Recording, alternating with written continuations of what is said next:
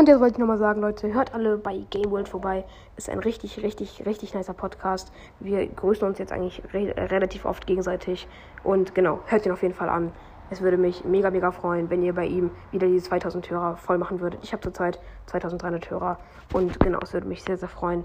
Hörerinnen, sorry. Es würde mich sehr, sehr freuen, wenn ihr bei ihm einfach mal reinhören würdet.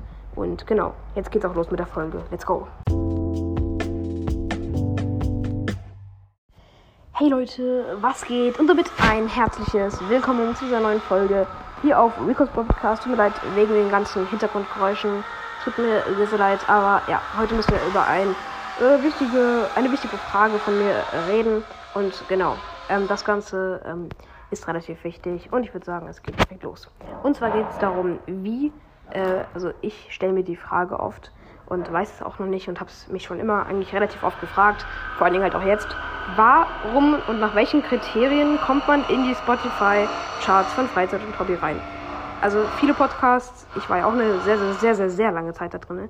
Wie kommt man da rein? Also das würde mich echt sehr interessieren, falls die oder die da drin sind oder keine Ahnung wer das einfach weiß. Also ist es, wie viele Wiedergaben man am Tag bekommt, wie viele man, äh, keine Ahnung, wie viele Hörer man hat oder was weiß ich.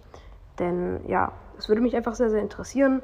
Um, genau, einfach so. Ich, ich, ich würde es gerne wissen.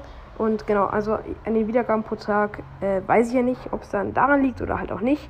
Würde mich einfach mal interessieren, denn Wiedergaben pro Tag bekomme ich zurzeit äh, 1900. Und ja, das finde ich jetzt schon relativ gut. Eine Zeit lang war ich auch in den Charts, da hatte ich nur 1000 am Tag und das war ich dann trotzdem. Und deswegen, ja, verstehe ich einfach nicht, was Spotify sich da denkt. Oder ja, vielleicht wisst ihr es ja. Diese Folge ist nicht zum Jammern gedacht, falls man das denken sollte. Nein, es ist nur eine Frage an die Leute, die es vielleicht wissen. Da es mich einfach sehr interessiert. Ciao.